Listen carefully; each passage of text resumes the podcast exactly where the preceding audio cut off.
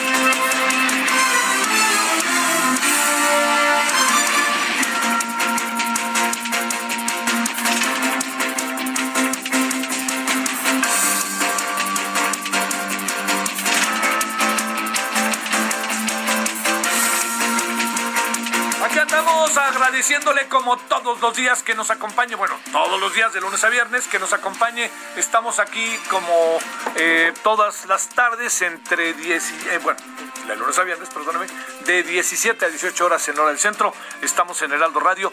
Eh, gracias que nos acompañe. Yo, yo en verdad deseo que haya tenido usted un buen fin de semana.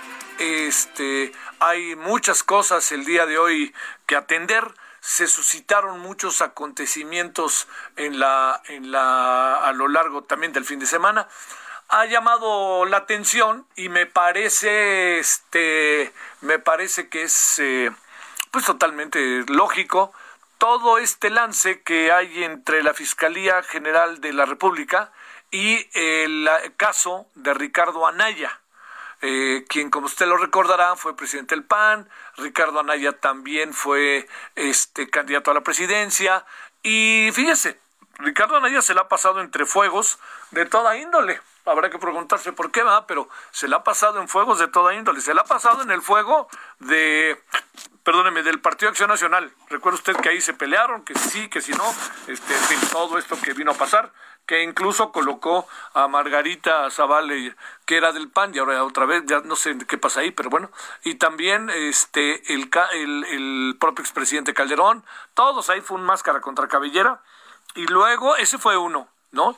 Luego el otro se le fue encima al gobierno de Peña Nieto, por el tema del lavado de dinero, de una cosa que había en Querétaro, de una empresa. Y luego el otro es que el presidente dice este, dice el presidente que él no es vengativo, no me llama la venganza, pero pues es evidente que ahí hay un hay una bronca, ¿eh? Una bronca real, así se lo diría, una bronca real es de mucho tiempo que yo no sé qué tanto pueda estar ahorita siendo eh, importante como para poder eh, pensar que, eh, digamos, e, ese, esos hechos, esos acontecimientos eh, que se suscitaron en otro tiempo, las dificultades, las confrontaciones, lo que tuvieron también en el cara a cara ahí en el, en el este, Rique Ricón Canallín, que este que le decía el presidente el, hoy presidente Felipe el hoy presidente Andrés Manuel López Obrador le decía oigan Dice yo, hijo, no, no, hombre, no, no te doy ni mi cartera, de, de, tonto, algo así, te doy mi cartera. Yo creo que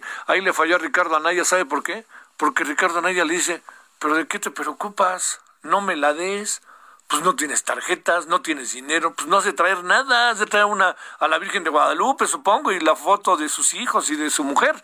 Pero bueno, más allá, de, insisto, de todo ello, eh, este es un asunto que apenas empieza. Que conste en actas, ¿eh? Ya, ya, ya había empezado, pero que conste en actas que apenas empieza. ¿Por qué? Porque lo que va a venir es por lo pronto eh, esta, este, esta cita, este citatorio que le van a a dar oficialmente el jueves. Bueno, ya se lo dieron, pero que se tiene que presentar el jueves. Obviamente no se va a presentar. Ya se fue a Estados Unidos. Todo indica que está en Estados Unidos. Hay mucha, yo no sé exactamente dónde está, pero todo indica que está en Estados Unidos porque estuvo mucho tiempo viviendo en Estados Unidos. Eh, también en medio, así se lo digo, en medio de una gran cantidad de especulaciones al respecto de por qué se iba a Estados Unidos, etcétera. Bueno, esa pero lo que, lo que sí es evidente es que eh, van tras él. Así es la impresión que uno tiene. Yo creo que el desaseo que ha tenido el gobierno, la fiscalía, si usted quiere, vamos a suponerlo, vamos a ponerlo mejor así. La, yo creo que el desaseo que ha tenido la fiscalía eh, respecto al tema de la, eh, al tema de Emilio Lozoya es es desbordado, ¿eh? así se lo digo, es verdaderamente, me parece terrible, así tal cual. ¿No? Yo, yo no alcanzo a entender, lleva el, no, no hemos visto a este hombre durante un año y meses, eh, creo que ni va a firmar, que le dolía la cabeza, este, todos especulamos dónde anda, pues que si tiene en su casa y que si en su casa este juega va a jugar golf a la esquina, que si todas estas cosas, yo no sé si sea cierto, la verdad que no tengo elementos para decirlo, pero no le sorprende que la fiscalía no haya sido, no haya presentado ni una vez al señor Emilio Lozoya después de que lo trajeron de España. Bueno, no lo vimos ni salir del aeropuerto. No, verdaderamente yo le diría, ay sí, yo no sé en qué anda la fiscalía. Y yo también le digo algo, el presidente que dice, no, la fiscalía es autónoma, yo no me meto, de repente el presidente sabe mucho antes lo que va a pasar de lo que la fiscalía va a decir. Entonces, por ahí no va, ¿eh? Yo creo que estamos en un momento ahí con ese tema en donde está llegando a límites eh, brutales y me da la impresión de que les ve medio la cara, ¿no? El señor Emilio Lozoya. O si no les ve la cara, usan a Lozoya y les conviene tenerlo ahí. Vaya usted a saber qué pase pero lo único que no hay que, no se le, no se puede soslayar, no se le puede dar vuelta, es que, pues el tema del cielo hoy está así, pues este, como si nada, ¿no? El, hombre como si no se le hubiera detenido y entonces diarios sueltan información. Y ahora van por fulano y ahora por el señor Lavalle y ahora no no también está el señor Ernesto Cordero y en una de esas hasta oh, ay usted a saber pero lo que sí ya se vio es que el gobierno está tardando en soltar las manos pero tengo la impresión de que las va a soltar. Tengo la impresión de que los va a soltar. Y eso yo creo que ni darle vuelta. Las va a soltar y este y en ese proceso de las va a soltar eh, yo le diría este eh, vamos a ver qué, qué, qué, pasa pero no las puede soltar las manos así como sin ton son ¿no? Yo creo que este es un asunto que está entre nosotros de manera sumamente delicada, es un asunto importante para el país y habrá que ver si le toca al señor Peña Nieto. Eh, yo no sé, a mí, a mí, me cuesta mucho trabajo pensar que hay un acuerdo entre el presidente Peña, expresidente Peña Nieto y el presidente López Obrador. ¿Sabe por qué? Pues porque no le debe nada, ¿no? ¿O qué le debe el señor López Obrador a Peña Nieto? Pues de no ser a lo mejor que haya dicho vámonos en contra de Anaya para que suban o que les diga a los priistas que voten. Pues eso es tan, no, no, no, es, no es tan fácilmente medible, ¿no? Eh, yo, yo no veo que hubiera un acuerdo. la verdad, ¿sabe qué? Agregaría otra cosa. No veo que el presidente López Obrador pudiera poner un condicionante a su triunfo del de, 2018.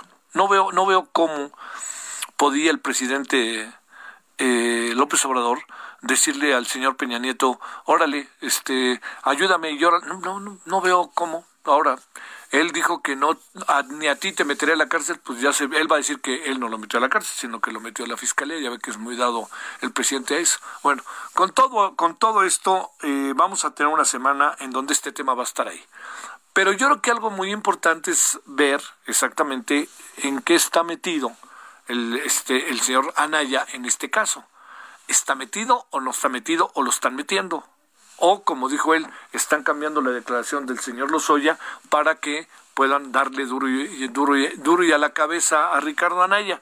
Esto es un asunto que tendremos que ir viendo en los próximos días, pero por ningún motivo se puede pasar por alto que lo que está pasando sí trasciende a la vida política del país y que muy probablemente si sale librado el señor Anaya se va a fortalecer, ¿eh? Y va a ser un candidato, ya sabe que este es un país que le gustan las víctimas, y entonces es una víctima y vámonos, ahora sí lo vamos a apoyar. Bueno, esta es una de las de las eh, de los temas que se suscitaron el fin de semana.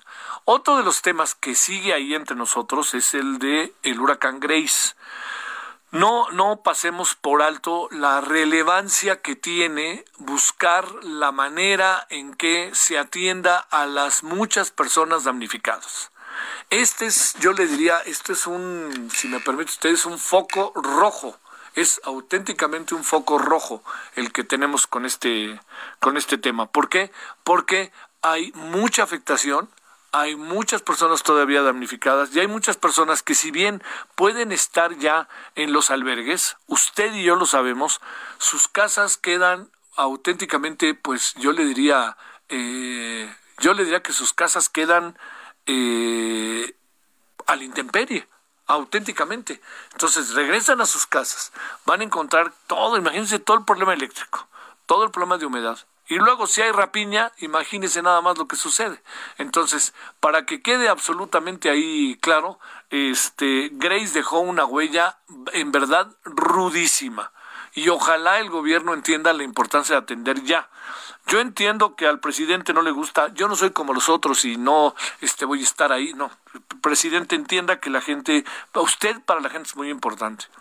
Usted, presidente, por la figura, pero usted, López Obrador, por ser quien es y yo creo que tiene que estar ahí y tiene que caminar por las zonas que no pues yo no soy como ellos en fin yo le diría tiene que tiene que, que ver tiene que hay que ver qué es lo que hace el presidente hay que ver cómo se colocan las cosas porque si no veo se lo diría este no veo cómo eh, puede eh, en este momento eh, no no no veo en este momento cómo pudiera este eh, ser ser diferente no las cosas que puedan ser diferentes las cosas y una de ellas tiene que ver con algo que es sumamente importante y eso es que eh, el presidente tiene que estar cerca de la gente y ni hablar. Oiga, que no le gusta, que no, porque yo vi a, este, caminando entre lodo y yo no soy como ellos.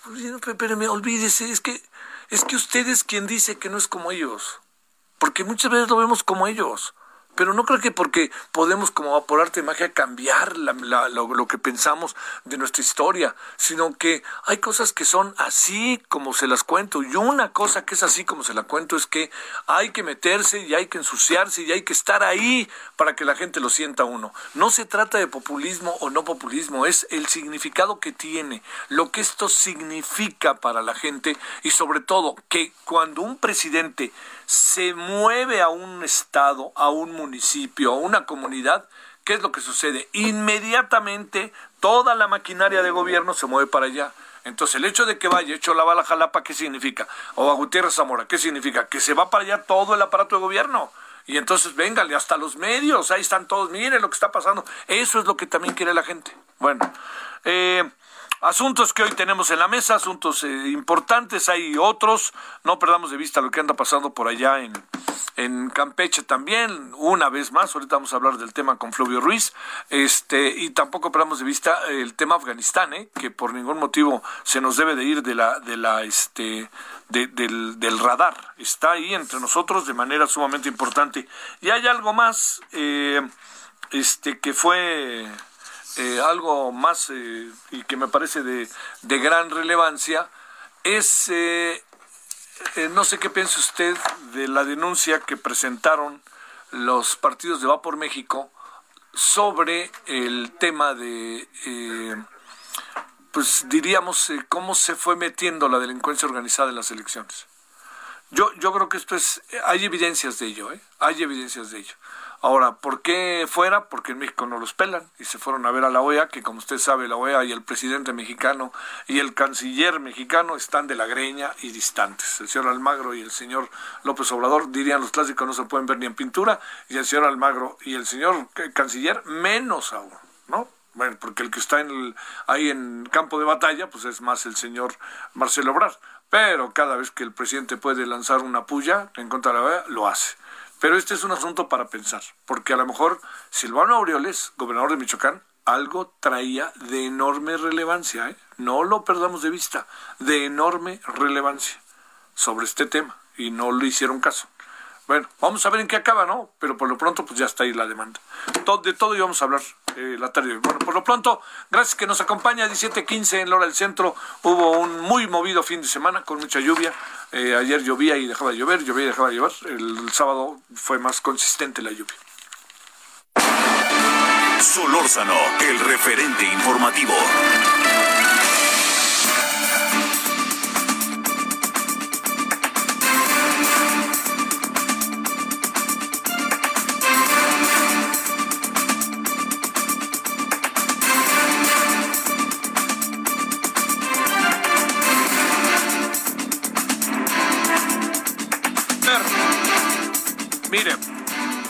Las 17 con eh, a las 17 con 15 eh, en la hora del centro.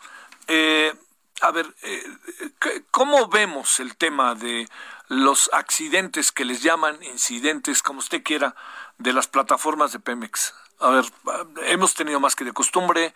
¿Qué fue lo que pasó en Campeche? No se dieron cuenta que tenían que estar a las vivas después de dos años y medio al frente de la gestión, esta nueva gobierno, bueno, el actual gobierno sobre la industria, en fin, bueno.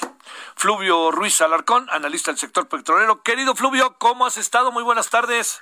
Muy buenas tardes, mi querido Javier. Pues aquí regresando del centro del universo. Estuve por este fin de semana. Oye, pero ¿te, ¿te tocó mucha lluvia o no? No, fíjate que el, el, eh, el huracán eh, más bien atravesó el, Golfo, no, la, eh, el, mar y ya entró de nuevo ya en, el norte del estado, allá Tecolut, la ahí sí fue el propio donde pegó, Jalapa, así es. Poza Rica, Tuxpan, en esa zona, nosotros allá en el sur, pues estamos lejos, ¿no? Este, ya ves que Veracruz es largo, largo, largo, ¿no? De, de Pánuco a Agua Dulce te haces 11, 12 horas por carretera. ¿eh? De frontera a frontera, ¿no? Así es, de, de las del límite con Tamaulipas al límite con Tabasco, son fácil mediodía ¿eh? Este, de, de, carretera. Entonces, bueno, eh, desafortunadamente golpeó en el norte del estado y bueno, Jalapa, híjole, con muertos y todo. ¿eh? No, no, no. Oye, a ver, este, esto que pasó en Campeche, ¿por qué no le damos contexto, Fluvio? A ver, ¿qué, qué nos dice ese uno, ayer me decía alguien, este, eh, pues, pues, pues ¿qué, qué, qué no sabían que estas cosas podían pasar? O de repente son accidentes propios de la industria. ¿Qué, a ver, ¿ante qué estamos, Fluvio? Mira, de, de, entrada, y lo hemos comentado varias veces, mi querido Javier, eh, esta es una industria de riesgo. ¿No? Este, cuando se habla de la industria eh, petrolera, tenemos que estar muy, muy claros que ya sea en su vertiente de, producción de, de, crudo o de transformación industrial, pues es una industria donde el riesgo está latente siempre en, en, la operación. El petróleo sale de algunos kilómetros eh, eh, bajo la superficie con enormes presiones, temperaturas. O sea, eh, eh no es una industria eh, sencilla, ¿no? Este, no es abrir el tinaco, abrir la llave del grifo para sacar agua. Estamos hablando de eh, extracción con presiones, con temperaturas muy elevadas. Y a esto hay que sumar, me parece que si revisamos eh, los índices de índices de, frecuencia de accidentes de Pemex en, los últimos años, eh, pues sí, veremos que ha habido un incremento importante. De hecho, en el último reporte de resultados, el correspondiente al segundo trimestre de, de este 2021, ya se planteaba eh, un índice de frecuencia que prácticamente duplicó al, al del eh, trimestre similar del, del año pasado, de 2020, y también eh, los, los días, eh, digamos, los días eh, de incapacidad otorgados a los trabajadores por millón de hombres horas trabajadas también se triplicó. Entonces estamos, eh, me parece, eh, en una situación en la cual, pues, eh, sin duda, que todas las instalaciones de petróleos mexicanos necesitan de un programa emergente como el que aparentemente hoy anunció el director general para evitar eh, estos accidentes que han sido, porque además han sido muy notorios, ¿no? casi cada mes tenemos un accidente, recordarás el del, platicamos el, mes pasado este del ojo en el, fuego en el mar, ¿no? Que, que, estéticamente era eh, muy, lúgubre, muy lúgubre, aunque muy atractivo, ¿no? Muy, trágico en su estética.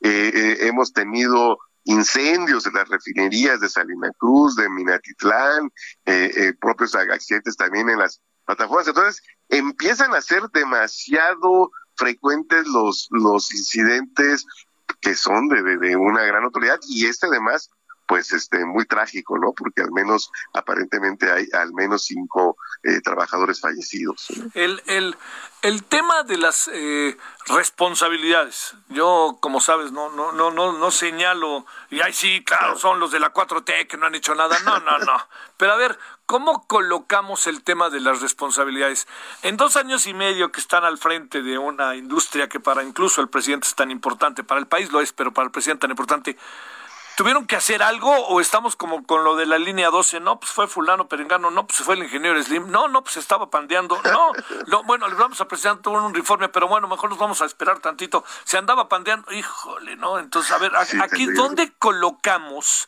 Eh, digamos, como el eje de las cosas, no, no, no para ir persiguiendo a alguien, caray, sino para hacer algo, ¿no?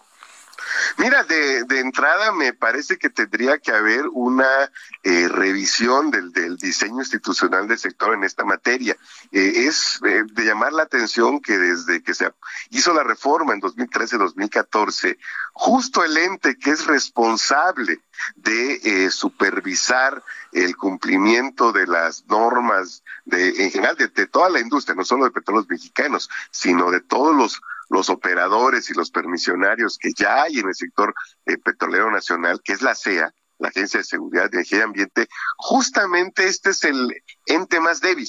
O sea, CEA ni siquiera es un órgano, de, un organismo descentralizado como lo es la Comisión Reguladora de Energía o la Comisión Nacional de Hidrocarburos. La CEA sigue siendo un ente desconcentrado que depende de la Secretaría de, Medio Ambiente, no es un ente autónomo, es un ente cuyo titular es nombrado eh, eh, por el presidente de la República, que incluso recordemos eh, el mes pasado, antes de que siquiera Pemex dijera una palabra sobre el, fuego en el mar, ya la CEA lo había exonerado, ¿no? Este, que eso, eso te habla de, una fragilidad institucional tremenda. Me parece que eso tendría que haber sido el primer punto, ¿no? De darle a este ente eh, pues la fuerza que se necesita para, insisto, no solamente eh, revisar y procurar, supervisar que petróleos mexicanos cumplan la normatividad en materia de protección ambiental y seguridad industrial, sino todos los este, operadores que hoy ya están presentes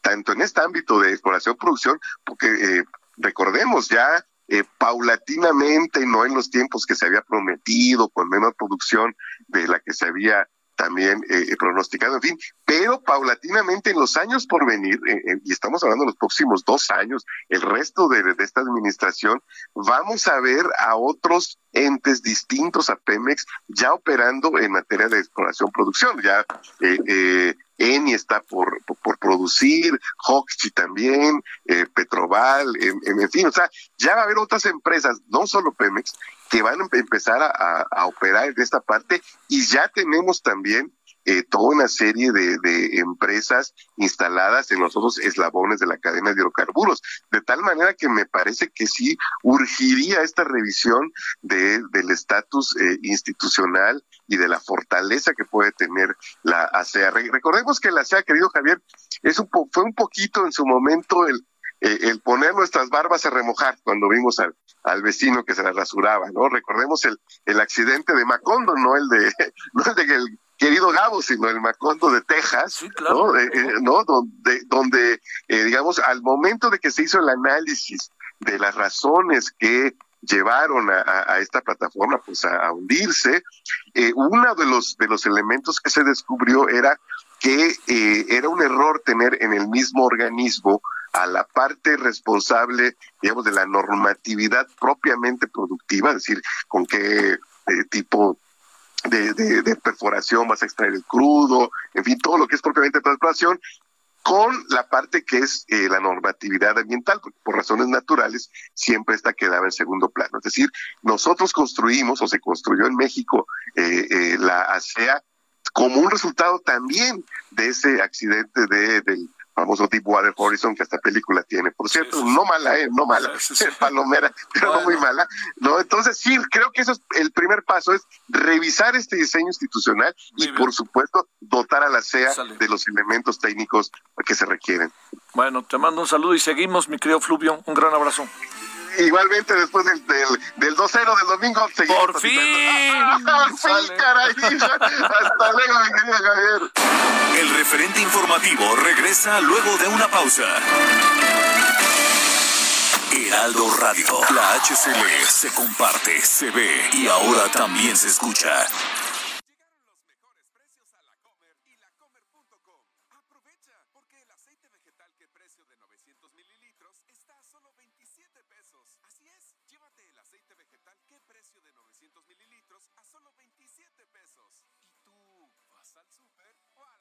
Heraldo Radio. La HCL se comparte, se ve y ahora también se escucha. Estamos de regreso con el referente informativo. Solórzano, el referente informativo. Abren unidad temporal para COVID-19 en Deportivo Oceanía. Sustituirá al Autódromo Hermano Rodríguez. Criminales interceptan la ayuda en Haití. En Sonora aumentan casos de coronavirus en niños. Han muerto al menos 12 menores de edad. Incendio en plataforma de Pemex deja 5 muertos, 6 lesionados y 2 desaparecidos. Querétaro presenta casi 300 casos activos nuevos por semana de COVID-19. 13.000 empresas deberán repetir el proceso de outsourcing, informó la Secretaría del Trabajo y Previsión Social. La UNICEF advierte que miles de menores requieren asistencia humanitaria en Afganistán. Estados Unidos aprueba de forma total la vacuna anti-COVID de Pfizer BioNTech. Joe Biden informó que se han evacuado cerca de 33 mil personas de Afganistán. Espera terminar operación el 31 de agosto. Esperamos sus comentarios y opiniones en Twitter. Arroba Javier Solórzano. Arroba Javier Solórzano. He seemed impressed by the way you came in.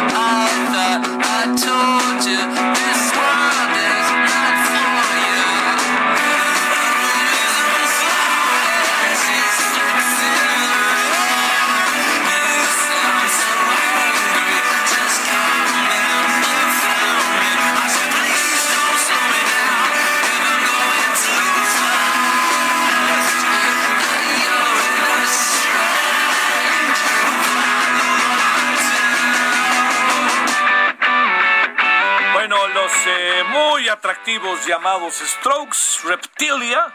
Eh, un día como hoy, este, pues hoy es cumpleaños de Julian Casablancas, está contando 43, nació en Nueva York eh, en 78. Un buen tipo, ¿eh? Julian Casablancas. La verdad, yo, yo le he dicho que tuve oportunidad de conocerlo. Largo, larga plática una tarde, tarde-noche. Es muy, muy buen personaje, la verdad. Este, eh, y yo creo que estamos ante un momento en donde pues, de estos grupos se convierten en la en, la alternativa para salir a las otra vez a los conciertos. ¿Vio lo que pasó en el concierto de Nueva York ayer o no? Fue muy interesante, o el sábado, perdón, el sábado, el sábado. Está, por fin se abrió Nueva York. 60 mil fueron allá al Central Park, ¿no? Y estaban ahí en el Central Park escuchando a Carlos Santana, y cuando estaba cantando el de Daybreak, el famosísimo Barry Manilow, este, bolas que dicen tenemos que suspenderlo porque empezaron a caer rayos, no solamente empezaron a caer este, rayos, sino también este, la lluvia y tuvieron que suspender el concierto. Fueron ahora sí que las condiciones meteorológicas, el tal Henry que llegó, que fue un huracán, allí en esta parte y pues en esto no se puede jugar. Ya ve que muy a menudo luego se suspenden partidos de, de fútbol o de fútbol americano cuando empiezan los truenos porque saben de lo que puede pasar, ¿eh? Ahí que siempre primero está el otro, ¿no? Bueno, oiga, eh, pues aquí andamos agradeciéndole que siga con nosotros. Son los Strokes y aquí andamos.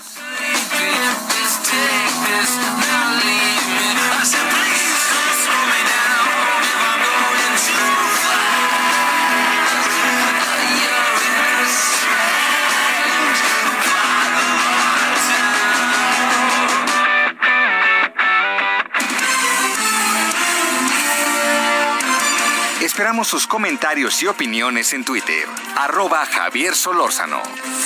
Arroba Javier Solórzano.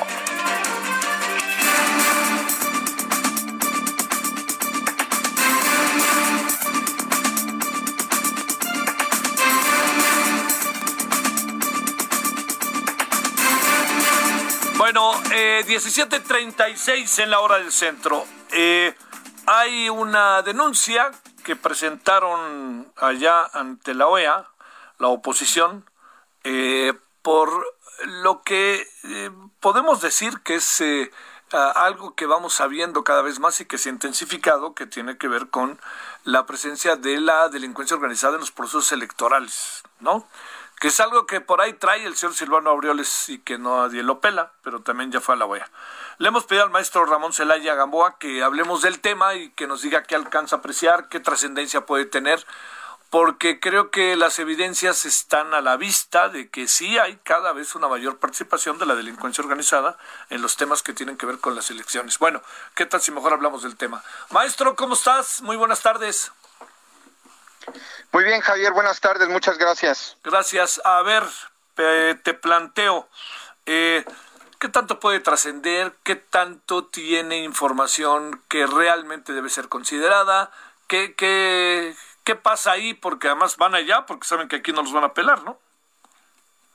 Claro, la pasada elección del 6 de junio, Javier, bueno, pues se vio enmarcada en una serie de irregularidades eh, que, se vieron muy, muy acentuadas con la presencia de la delincuencia organizada en las elecciones, como bien lo mencionabas. Hubo estados donde la delincuencia operó con mayor descaro, como fue en Sinaloa, donde incluso se, se secuestraron a representantes de casilla. Hubo otros donde fue un poco más tenue su participación, como en San Luis Potosí, como en el Estado de México, donde se lanzaron amenazas. No, no se dejaron ver muy abiertamente, pero se lanzaron amenazas. Y bueno, eh, en, este, en este contexto, pues lo que vemos es que la oposición, este grupo opositor, bueno, pues se va a Washington a presentar esta queja ante la OEA, pero más que la OEA, Javier, yo resaltaría ante la Comisión Interamericana de Derechos Humanos. ¿Por qué es relevante? Porque precisamente la comisión tiene las facultades para que en caso de que se comprueben violaciones a los derechos político-electorales, bueno, turnen este caso ante la Corte Interamericana y ahí sí tendríamos consecuencias jurídicas para el Estado mexicano. Si tomamos en cuenta el caso Castañeda Gutman, cuando él presentó el caso ante la comisión primeramente y luego ante la Corte, bueno, eso fue lo que trascendió en que después se le permitiera estas candidaturas independientes e incluso las reformas legales que hubo en México. Entonces, por supuesto que es relevante, no hay que verlo como un capricho o un berrinche de la oposición, sino que sí hay elementos que deberían de ser atendidos de la participación del narco en las elecciones pasadas. Ahora, la, la pregunta es, eh, este, digamos, porque no, no es que necesariamente estuvieran con un este con un partido u otro, más bien es el que les ayude y el que se les da garantías, pues con ese se van, ¿verdad? Por supuesto, sí, no podríamos decir que todo pero hacia el oficialismo, hacia el partido en el poder, que es Morena, no. Incluso hubo unos estados donde la presencia del narco estuvo muy inclinada hacia favor del PRI. Es decir, lo que debería ser sancionado y debería de ser eh, atendido de manera urgente es la participación per se del narco en la elección. No importa qué partido apoyaban, porque esto por sí mismo, bueno, pues es un hecho que ya vulnera pues los derechos políticos de los ciudadanos, los derechos de, de votar y ser votados, porque pues influye en el caso de Valle de Bravo en el Estado de México, pues la candidata del PRI se tuvo que retirar ante las amenazas que este grupo criminal llamado la familia michoacana lanzó en su contra si no se retiraba. Entonces, es hacia muchos partidos, es hacia muchas eh, eh, coaliciones y entonces debería ser atendido porque es muy lamentable que el Estado mexicano permita que este tipo de casos pues estén llevando con total impunidad como pasó en la elección. Oye, eh, a ver, digamos, en lo que corresponde a denuncias ante el INE y el INE llevándolas hacia el Tribunal Electoral, eh, ¿Ahí hay algo o no? Porque ahí no hay mucho. Está el caso de San Luis Potosí, ¿no? Que tanto se habla de su candidato a gobernador, bueno, el gobernador electo de Morena, ¿no? Este, del Partido Verde. ¿Ahí qué, qué pudiera haber, digamos, en términos del marco legal de nosotros? Lo que pasa es que el INE Javier, en estos casos que tú mencionas, pues está llevando los, lo, lo referente a lo que son los delitos típicamente electorales donde no tiene que ver eh, precisamente con injerencia del grupo de, grupos criminales, porque esto entienden las autoridades electorales que es más competencia de la Fiscalía General de la República o incluso las fiscalías locales. Entonces aquí tenemos un grave problema, porque mientras el INE se constriñe exclusivamente a, a, lo que es la compra de votos, a lo que es el delito típicamente electoral, donde un funcionario público eh, eh, trata de obtener algún beneficio electoral a su favor, bueno, pues eh, no va a poder trascender aún en un caso tan emblemático con, como es San Luis Potosí con su candidato a gobernador con esos negros antecedentes que tiene. Y, y el problema es que la Fiscalía General de la República pues no está haciendo lo suyo porque también considera que hay cosas que son competencia de las autoridades electorales. Entonces tenemos a dos autoridades que se están echando la bolita uno con otro y una elección sumamente cuestionada, marcada por la intervención del narco. Eh, ¿En qué otros estados supones que pasó? Guerrero, Michoacán, Jalisco, pues en buena parte de los estados del centro, ¿verdad? Sí, como bien lo mencionas, este, el, Estado de México, eh, San Luis Potosí, como ya lo mencionaba, pero también hay algunos reportes en Sonora, eh, hay grupos locales muy fuertes de la delincuencia organizada, incluso en Baja California, eh, con la presencia tan extendida de, la delincuencia organizada.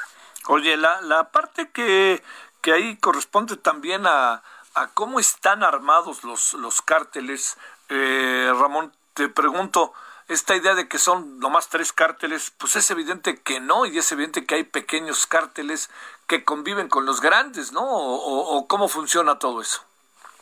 Por supuesto, tenemos 25 organizaciones criminales operando en el país entre un tamaño de, tamaño mediano y tamaño grande son 25 organizaciones, pero si atendemos a todos los grupos criminales, son más de 200 grupos criminales operando en todo el país.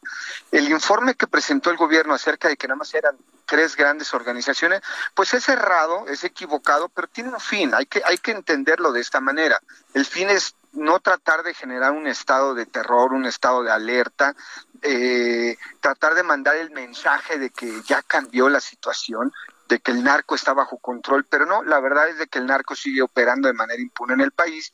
Todo este armamento con el que operan, pues es el que se contrabandea de manera ilegal a través de la frontera norte y que eh, si bien las autoridades estadounidenses tienen una parte de responsabilidad, como ya lo vimos en esta demanda que se presentó ante los ante las cortes de Estados Unidos, bueno, también el gobierno mexicano por este sistema de aduanas tan poroso que tiene, que no, pues ahora sí que no detiene a nada y no combate a nada, bueno, eso ha influido en un eh, en un grado muy extremo que tengamos esa proliferación de armas de todo tipo en nuestro país y bueno, pues es con lo que se alimentan los cárteles. Desgraciadamente, si no hubiera esas armas, los, los, los cárteles de la droga no podrían operar pero pues siguen operando con total normalidad en el país. Bueno, oye, este, eh, por último te planteo, eh, ¿quieren el poder político o siguen bajo la idea de eh, vivir al amparo del poder político? Porque poner candidatos y apoyarlos cambia un poquito la, el esquema de lo que hemos vivido durante mucho tiempo, ¿no? Claro, pero yo creo que ese es el punto relevante de la discusión, Javier. Los, los, grupos de narcotraficantes en México normalmente no buscan el poder político y lo, y lo, que podemos ver en esta pasada elección es la misma, la misma lectura. No están buscando gobernar, no están buscando dominar políticamente territorios, lo que buscan es enquistarse como parásitos en el sistema político mexicano y estar viviendo de ese sistema por medio de absorber recursos federales, recursos locales, nombrar eh, funcionarios en puestos clave de gobierno y poder garantizar la operación criminal en ciertas zonas del país. Entonces, eh, la finalidad está muy definida, está muy bien planteada, eh, estar amparándose en, este poder político, pero lo más importante es que sí hay que decirlo muy claramente, van a estar presentes y vienen otras elecciones donde van a seguir opinando, votando e imponiendo candidatos si no se toman acciones contundentes para frenarlos. Entendiendo el sentido que le otorga el, al, presidente a esta expresión que a mí no me gusta, pero que, entiendo que puede haber detrás de ella, de fondo, que es abrazos, no balazos, eh, no se están dando eh, pasos importantes para enfrentar directamente a la delincuencia organizada bajo otros derroteros, ¿no? O sea, como que da la impresión de que no se acelera un poco como el intento de acotarlos o frenarlos o algo parecido, porque este paso vienen elecciones y bueno, y si seguimos en eso, veto a saber qué pasa en la elección presidencial, no deja de ser algo inquietante, ¿no? Por supuesto, tenemos una pasividad total. Lo hemos platicado, Javier. Abrazos, no balazos, no es otra cosa más que la inacción del gobierno, esta pasividad, esta permisividad de la que tanto se ha hablado, donde los grupos le dan su propia lectura y le toman el juego al, eh, al gobierno. Este juego perverso de decir, si tú no me provocas violencia en ciertas regiones del país, yo no me meto contigo.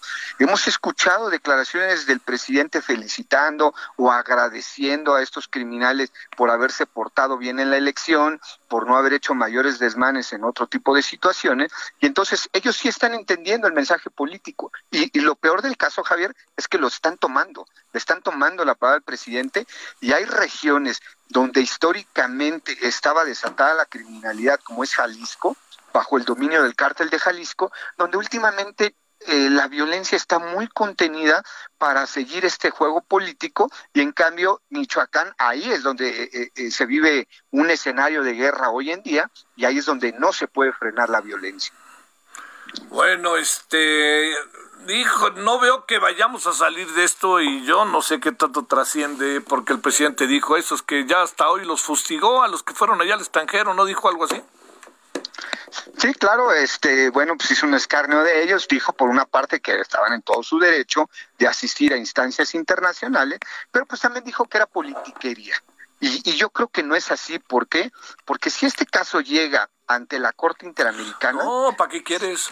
por supuesto, se va a iniciar un proceso en contra ya no del presidente, ya no de una persona, sino del Estado mexicano por violación a los derechos políticos electorales. Bueno, este, no vamos a salir de esto fácilmente, ¿eh? No creo, por más que se vuelva burocrático y de aquí a seis meses, pero no vamos a salir tan fácilmente de esto, ¿no? Pues no, Javier, porque la instancia que tendría que estar apoyando en materia de seguridad, eh, eh, específicamente en temas de alto, delitos de alto impacto, sería la Guardia Nacional. Y desgraciadamente vemos a esta institución pues realizando labores este, diversas y labores tan variadas, pero ajenas al rubro de la seguridad. Y bueno, eso hace que no veamos en qué momento podemos salir de esta, de esta crisis o este bache de seguridad en el que estamos. Natasha Uren, que es un encanto y que además tenemos oportunidad de platicar, ¿sabes qué dice? Dice, tu invitado dijo que Jalisco está pacífico y a los muchachos que sacaron de las de sus casas, etcétera, ¿qué decir sobre eso? Bueno, cuando yo me refería, muy buena pregunta, cuando yo me refería que estaba pacífico, yo estuve elaborando en el estado de Jalisco eh, en el año entre 2004 y 2006.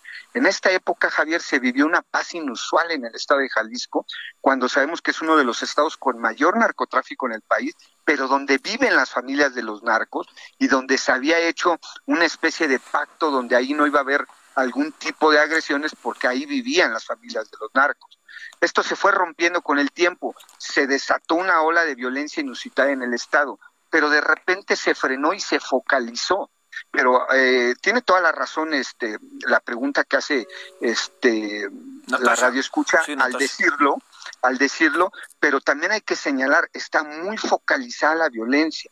No lo justificamos. Por supuesto que Jalisco es un estado que vive bajo el dominio del narco. Y, y quien manda en Jalisco es el narcotráfico pero no está comparado con lo que está viviendo Tepalcatepec, donde está viviendo Buenavista Tomatlán, donde está viviendo Aguililla, donde el Afganistán mexicano es Michoacán. Hay que decirlo contundente, Michoacán, ni siquiera Tamaulipas tiene los niveles de combate que están enfrentando las fuerzas federales con los grupos de la delincuencia organizada como lo es Michoacán. Bueno, este, pues híjole, yo lo, a mí lo que más me inquieta, te lo digo, Ramón, es que esto no, no, no está fácil de salir y, y este, y no creo que haya una conciencia de lo sucedido por parte del gobierno. Y cuando digo esto, yo creo que hay conciencia, pero no están actuando en consecuencia, diría yo, porque pues claro que saben qué pasó en el proceso electoral y que a lo mejor algunos candidatos de Morena se vieron beneficiados y mejor me quedo callado, pero también los del PRI se vieron beneficiados y los del PAN se vieron beneficiados, todos ellos se vieron beneficiados, ¿no? Claro, porque hay que señalarlo muy claro, Javier, tienes toda la razón todos los partidos políticos se han visto beneficiados de una u otra manera de los intereses criminales de estas organizaciones por eso no lo denuncian. Pero lo importante como sociedad es denunciarlo. ¿Por qué? Porque en algún momento a los políticos se les va a salir de control eh, este, estos acuerdos tácitos que tienen con estos grupos criminales y ahí es donde el ciudadano eh, efectivamente es donde va a pagar las consecuencias de estos arreglos criminales. Por cierto, se informa, este Ramón, que, que Estados Unidos entregó a autoridades mexicanas a Eduardo Arellano Félix, que ya fue entregado. Eh, la entrega se llevó a cabo en el Puente Nuevo Internacional, conecta a Matamoros con Bronzeville. Fue trasladado en una unidad militar hacia el aeropuerto de Morelos. El doctor fue liberado de prisión. El mexicano cumplió una sentencia de 15 años de cárcel por lavado de dinero, pero salió libre tras cumplir 13. Yo, ya veremos qué pasa acá, ¿no? Que esa es la otra. Yo creo que no va a pasar nada acá con este personaje, ¿no? Pues pues habría que ver qué reacción van a tener las autoridades mexicanas, especialmente la Fiscalía, cuando ha trascendido que no tiene ningún tipo de carpeta de investigación, alguna acusación en su contra, y entonces lo que se prevé es que lo van a retener un tiempo mínimo en lo que tratan de buscar algo y finalmente pues van a tener que liberarlo. Bueno. Maestro Ramón Celaya Gamboa, muchas gracias que estuviste con nosotros. Muchas gracias, Javier. Un gusto saludarte y un saludo al auditorio. Gracias. Eh, David Castilla, cuéntanos sobre Grace, por favor. ¿Cuál es eh, lo que dejó ahí? ¿Qué huellas dejó tan terribles, no? Muy buenas tardes, Javier, te saludo con gusto, pero con la mala noticia de que el saldo por los efectos que ocasionó este huracán en el estado continúa siendo de ocho personas fallecidas hasta este momento. Eh, lamentablemente una luz de tierra sepultó a seis integrantes de una familia, esto en una colonia de Jalapa, la capital del estado, y entre ellos se encontraba una bebé de 15 días de nacida otra menor de siete años en otro acontecimiento muy cerca de este punto, también en Jalapa, y mientras que un adulto en Poza Rica murió por la caída de un domo, esto en la zona norte de la entidad. Decirte que Hace unos momentos el gobernador de Veracruz, Cuitlavo García Jiménez, dijo que va a presentar una solicitud a la Secretaría de Educación Pública para intentar aplazar el regreso a clases presenciales que está programado hasta este momento para el próximo lunes 30 de agosto, Javier. Decirte que la cifra de municipios que fueron ya declarados en emergencia subió de 22 a 50 hasta este momento. Se habla de más de 55 mil personas afectadas por este huracán y pues golpeó principalmente a la zona de Jalapa y a la zona norte de la entidad, que fue por donde ingresó la madrugada del sábado pasado, Javier. Oye, este, no, no, pues no tiene mucho sentido regresar a clase el lunes, ¿no? Con todo respeto, aunque este, es, aunque sea, aunque ya sabemos que este, que ese gobernador es, este, pues ahora sí que de los favoritos de ya sabes quién, ¿no? sí, Javier, pero mira, ¿sabes qué pasa? Muchísimas escuelas, todavía no tenemos el dato, pero pronto te lo voy a, te lo voy a revelar. Muchísimas escuelas presentan daños por este huracán fueron fuertísimas las rachas de viento, incluso se calcula que de 225 kilómetros por hora en algunos municipios de la zona norte. En esa zona están algunas autoridades, incluso el gobernador Cuitlavo García Jiménez recorriendo, viendo también las afectaciones que ha dejado este huracán en los planteles educativos, Javier. Bueno, y mañana el presidente parece que andará por allá. Bueno, muchas gracias.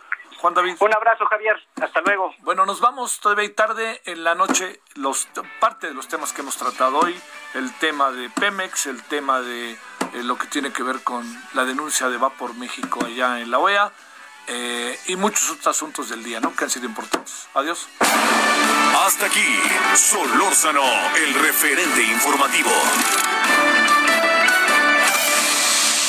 Heraldo Radio. La HCL se comparte, se ve y ahora también se escucha. When you make decisions for your company, you look for the no-brainers. If you have a lot of mailing to do, stamps.com is the ultimate no-brainer. Use the stamps.com mobile app to mail everything you need to keep your business running with up to 89% off USPS and UPS. Make the same no-brainer decision as over 1 million other businesses with stamps.com. Use code program for a special offer. That's stamps.com, code program.